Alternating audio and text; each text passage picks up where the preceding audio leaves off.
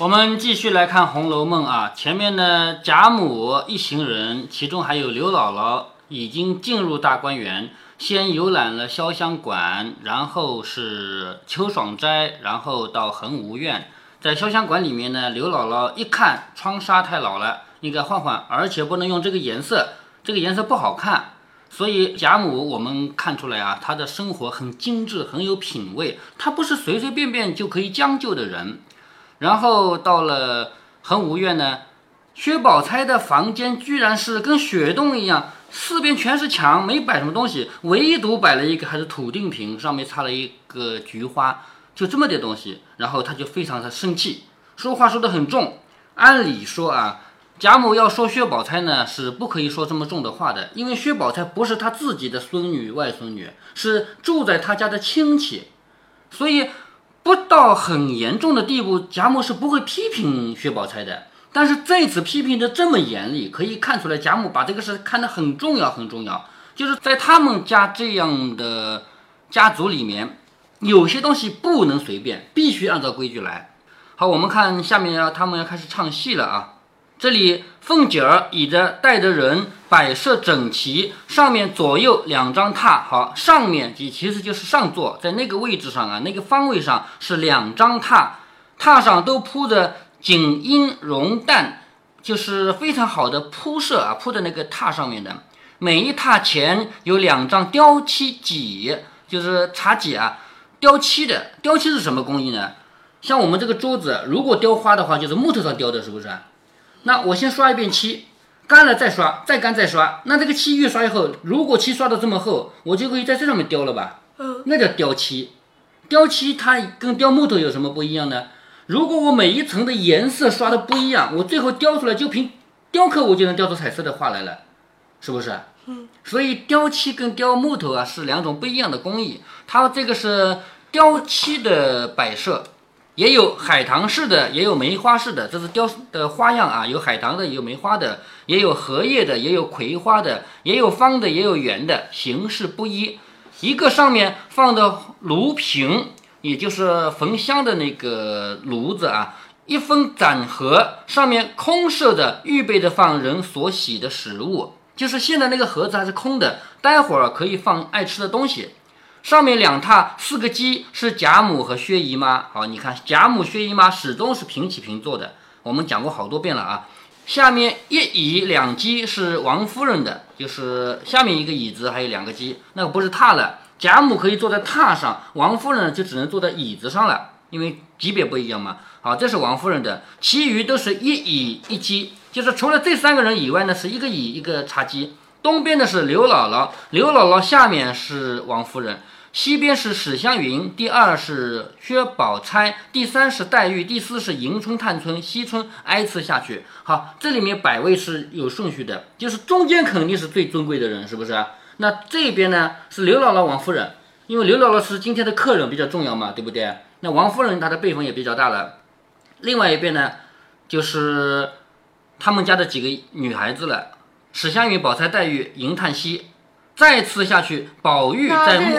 啊，那这三个女孩，呃，是按什么排的？按年龄啊，银泰系肯定按年龄啊，就那三个亲戚吧，三个亲戚。史湘云、薛宝钗和林黛玉呢？嗯，这边是第一个史湘云，第二个薛宝钗，第三个林黛玉。这个里面应该不是太重要的，因为他们的级别其实差不多。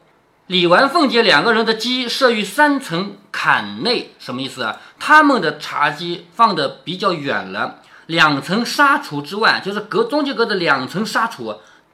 展盒式样也随鸡之式样，什么意思呢？就是刚才说茶几不是有荷花式的，有梅花式的吗？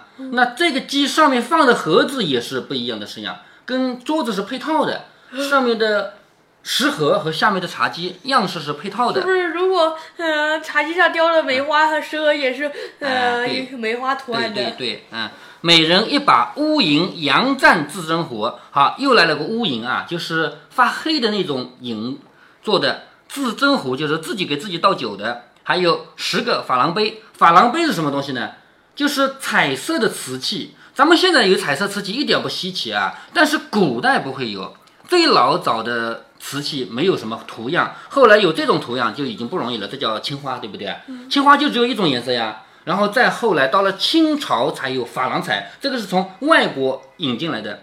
瓷器这个东西最初就是中国的，是中国传到外国去的，传出去以后，后来又从外国重新输进来一种新的技术，能做彩色的瓷器，那到清朝了。所以珐琅彩这个东西在《红楼梦》的年代不得了，中国的不得了，是刚刚有的，知道吧？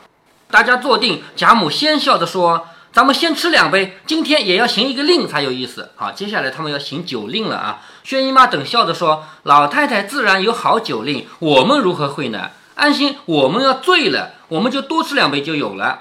什么意思啊？老太太，你这么聪明，你行的酒令我们不会呀。这个酒令是行得好的人少喝一点，行得不好的人要多喝的，要罚酒的，是不是啊？啊，你那么聪明，那我只好多喝点了，是不是啊？”贾母笑着说：“姨太太今儿也过谦起来，想是厌我老了。就是你干嘛这么谦虚啊？你是不是认为我老了不想跟我玩？是不是？好，这个话就互相谦虚啊。嗯。后面《红楼梦》里还有一个片段，也是呃行酒令和的那个是呃贾府中和一些女孩子呃一起行的。就是这个呀。啊。就这次。前面我们读到过一次贾宝玉行的酒令，女儿悲，女儿愁，是不是啊？那次贾宝玉在外面喝酒，还有一次酒令就是在这儿行的呀。好像这一次，呃，有一个女孩也不，我也不记得谁了，喝醉了。这一次喝醉的是刘姥姥。以后他们在大观园，就这些小孩在大观园玩的时候，还有一次是史湘云喝醉的，那是后面的事啊，隔了有一段时间了。薛姨妈笑着说：“不是谦，只怕。”行不上来倒是笑话了，就是你刚才说我谦虚嘛，我不是谦虚啊，我怕这个令我行不上来。呃，就是醉卧怡红院。哎，对对对，哎，你都是从哪些资料上看到过的呀？呃，啊，我也不知道，嗯，那个资料该怎么说？学校里的吗？其实说有一本书就是资料包，呃，呃一，呃据说还，来呀。语文基础知识上面都有哦，这样的，也就是我们平常要需要积累的语文知识，这里面会提到《红楼梦》，是不是？嗯。那你们在上课的过程中，老师语文老师会不会在课堂上也提到《红楼梦》啊？呃，提过一次。提过一次啊？那就是那个呃，嗯，呃，就是，呃，就是我提起过的，这关于呃薛宝钗入选。薛宝钗还选的时候猜想啊，就是薛宝钗为什么没选上妃子的猜想是吧？对啊，这个时候老师提到过啊。那你们班里的那么多同学，有没有别的同学对《红楼梦》的故事很了解的？不知道。也要么他自己读了《红楼梦》这本书，要么他也听了什么的。呃，我也不知道。你也不知道啊啊！好，我们继续读下去啊。薛姨妈说：“我不是谦虚，我怕行不上来，到笑话了。”王夫人忙笑着说：“就是说不上来，也就多喝一杯酒嘛，醉了就睡觉去，还有谁笑话吗？”第一次行酒令还没人喝醉。哎，对呀，因为那些人酒量也可以，以前的酒也不是现在的酒啊。以现在咱们的酒，比如说五十几度，你喝喝看，是不是？啊那时候都是一些比较低的酒吧，度数。那一般多少度？多少度我也不知道。咱们家的黄酒，下一次给你一口喝喝，就这种度数啊。说，王夫人忙笑着说。就是说不上来，也就是多喝一杯酒嘛，醉了就睡觉去，还有谁笑话咱们不成？薛姨妈点头说：“依令。”什么叫依令啊？就是我听你的命令，叫依令。老太太到底是吃一杯令酒才是，也就是说，老太太你要做令官了，你要起头了，那你喝一杯酒是不是？贾母笑着说：“这个自然。”说着便吃了一杯。你还记得前面贾宝玉是先喝一杯酒再起令的吗？是不是？也就是说，现在我要做令官，从现在开始你们都得听我的。那凭什么你听我的？凭什么不听你的？好，先喝，我先喝了，那总得听我的了，是不是啊？所以要做令官是不容易的，首先也得喝一杯。贾宝玉也是的，他先把一大杯喝了以后才起令的呀，是不是啊？凤姐儿忙走到当地，笑着说：“既然要行令，还是叫鸳鸯姐姐来行更好。”好，什么意思啊？鸳鸯是贾母最得力的助手。现在贾母要做令官了，但是贾母这么大年纪，你让她什么东西都亲力亲为是比较难的，所以王熙凤赶紧过来说：“那是不是要呃鸳鸯她再喝一杯酒？也要喝的。这个这一回的回目就叫金鸳鸯三宣牙牌令，是不是？下面就是鸳鸯要开始行酒令了，就是代替贾母的。凤姐说：既行令，还是叫鸳鸯姐姐来行更好。众人都知道贾母所行之令必然得鸳鸯提着。”故听了这个话，说很是，就是贾母年纪大了嘛，贾她平常什么也不会拿，都是鸳鸯替他拿的。凤姐儿便拉了鸳鸯过来，王夫人笑道：“既然是在令内，没有站着的理，也什么意思啊？平常鸳鸯就算来也只能站着，不可以坐下来。但是现在要行酒令了，你总不能站着吧？是不是？你是令官了，所以临时改变你的身份，你不是仆人了，你可以坐下来了。所有仆人都不能坐，但是你可以坐，因为你是替贾母行酒令的。所以这句话你要听懂啊。王夫人说：“既然要行令，没有站着的礼。”回头命小丫头说：“端一个椅子来，放在你二位奶奶的席上，就是拿一个椅子来，放在哪里呢？放在李纨和王熙凤的那一个席，叫二二位奶奶的席上。鸳鸯也就半推半就，谢了座便坐下。哈，要半推半就，就是我总不能大大方方往那一坐吧？你一点规矩都没有，是不是？所以要推推让让，然后谢了才可以坐，叫谢谢大家。也吃了一盅酒，好，他也要喝酒，因为他要起令了啊。”笑着说：“酒令大于军令。什么叫酒令大于军令啊？本来这个世界是军令最严格的。比如说叫你打仗，前面有机枪在那扫的，你冲还是不冲啊？那我怕死的不冲好不好？不可以，是不是啊？军人就必须听指挥，所以军令是最重的。但是现在在酒桌上没有将军和士兵，所以酒令大于军令，这个是行令的时候说的啊。其实真的要打起仗来，也不可能说酒令大于军令，是不是啊？” 他说：“酒令大于军令，不论尊卑，唯我是主。好，现在开始不分什么老太太啊、太太了，我才是主，听我的。违了我的话是要受罚的。”王夫人等都笑着说：“一定如此，快些说来。”鸳鸯还没开口，刘姥姥就下了席，摆着手说：“别这样捉弄人家，我家去了。就是别这么说，我要回去了，我又不会行令，是不是？”众人都笑着说：“这却使不得。”鸳鸯喝令小丫头怎么说：“拉上席去。”现在鸳鸯是将军了，是不是？都得听他的，拉上席去。小丫头也笑着，果然就拉到席里面。刘姥姥只好叫着说：“饶了我吧。”鸳鸯说：“再多言，罚一壶。就你现在再说话，我就罚你一壶。”刘姥姥才住了声，好，不敢再说话了，因为酒令大于军令。现在我说的话才是对的啊，才是要听的。你再说，我就罚你了啊。鸳鸯说：“如今我说骨牌富儿啊，什么叫骨牌富儿啊？”咱们现在不玩骨牌麻将呢，咱们家也不玩。外面玩麻将的人很多，咱们家的人没有人玩麻将的。你见过麻将没有？见过，见过的是不是？什么一万、两万、三万啊？还有一饼、二饼啊，还一条、二条，是不是？那些东西，以前的这好像是一桶二桶的。对，以前的骨牌跟咱们现在麻将有点相似，但是很不一样。如果非要说跟骨牌有相似的呢，还有一种牌是什么呢？是我像你这么大的时候。我像你这么大的时候，我们村上的老年人啊、老太太啊，很喜欢玩另外一种牌。那个牌的大小就只有这么大，这么大的牌啊，他抓牌不像我们这样这样抓，那个抓不住，太小了，是吧？他手上捏着唾液以后，一摁拎起来，这个牌就跟着手指起来了，轻嘛，是不是啊？然后在手里抓是怎样抓的呢？咱们平常的牌是这样一张张排过，这样排过来，扇形的是吧？它不是扇形的，它是这样竖着往上排的，知道了吧？然后呢，一坨一坨一坨，就竖着往上排了几张以后，旁边再来竖着往上排，一插一插，就是跟那个跟那个孔雀尾巴一样抓在手里的那样的牌。那个牌和骨牌更加相似，为什么相似呢？对了，嗯，是不是那种牌可以上下连在一起的？呃，不能连，不能连，其实也是一张张小卡片，一张张纸啊。那是呃，怎么放在上面的？抓手里啊，抓在手里，从手指头中按得住的吧？呃，因为它小呀，是不是？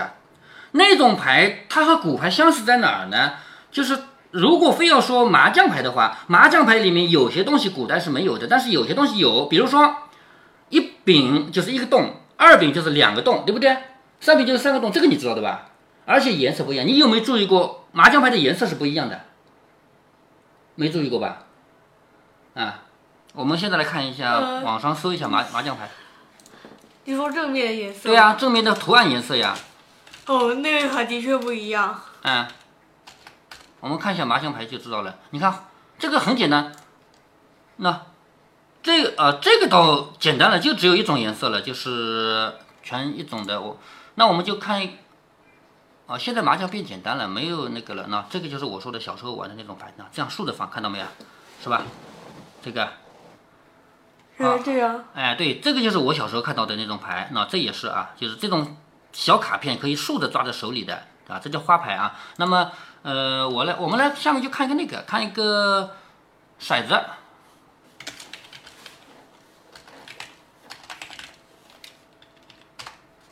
看骰子的点数你就知道了。你看，骰子的点数不同的点颜色不一样，看出来了没有？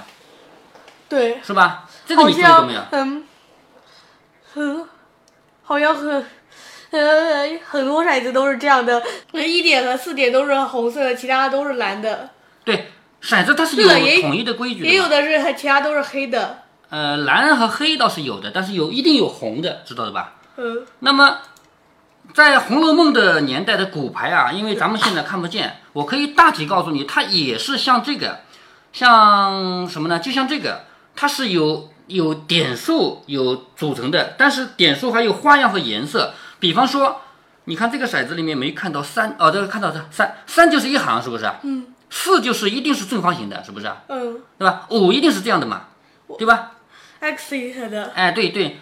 那么古代的骨牌呢，它也是有一个一个小点组成的，而且每一个小点呢，它既有不同的颜色，也有不同的花样。所以接下来鸳鸯要开始说牙牌令，牙牌是象牙做的牌啊，牙牌要说这个令呢，他每拿起三个来，就要根据这三个的图案花样来说一句话。他说的一句话说出来以后，别人都要接着说一句话，别人的话要跟他的话是押韵的。比如说，他第一次说的是头一张是天，这个是天牌，头一张是天。那么贾母说的话也要以天这个韵结尾。那贾母说的是头上有青天，因为贾母她也不是读书人，她也不可能说一个很优美的诗。她说头上一青天，那这句话也可以了，一堆俗语啊，是不是？没错嘛，对吗？那好，这句话就说到位了。但是鸳鸯一次性会抓过三个牌来，知道吗？三个牌不是要说三个吗？对不对？好，说三个，每一个说出来以后对，要说三句话。对，每一句话都要跟鸳鸯说的话要押韵，这是第一。然后这三个牌合起来以后，它还是有一个组合名称的。咱们现在不懂这些东西，所以都、嗯、没法去理解了。呃，大体上跟你说，比如说你打牌吧，如果是一个八，再加一个八，那就是一对八，是不是啊？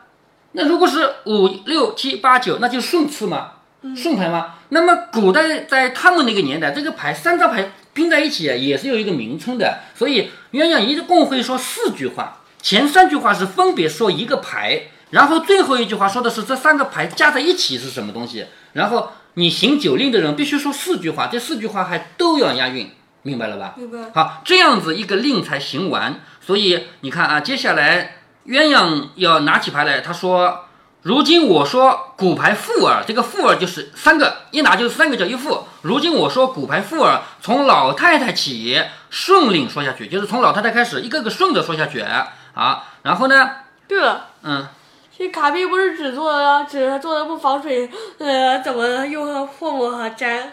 唾沫那点水怕什么？纸怕这么点水吗，是不是？嗯好，他继续说啊，说从老太太开始，这样顺着说下去，最后是到刘姥姥为止，就是结束的最后一个人是刘姥姥。比如我立一副儿，将这三张牌拆开，好，他讲规矩了啊，先将三盘三张牌拆开，先说头一张，再说第二章，再说第三章，说完了合成一副儿的名字，无论是诗词歌赋、成语俗话，要比上去一句。就是我说一句，你要跟一句，这跟出来的一句话可以是诗词歌赋，可以是成语俗话。呃，呃，第一次行礼的那个哈，他，说还袭上了某个东西的，哎，对对对，那也是一种规矩啊。好，但是要押韵，他讲了都要押韵，错了罚一杯。好，众人都说好，这个令好，就这样说。好，鸳鸯就开始了啊。接下来我们就详细的读一下他鸳鸯行的这么多的令，每一个是怎么进行的。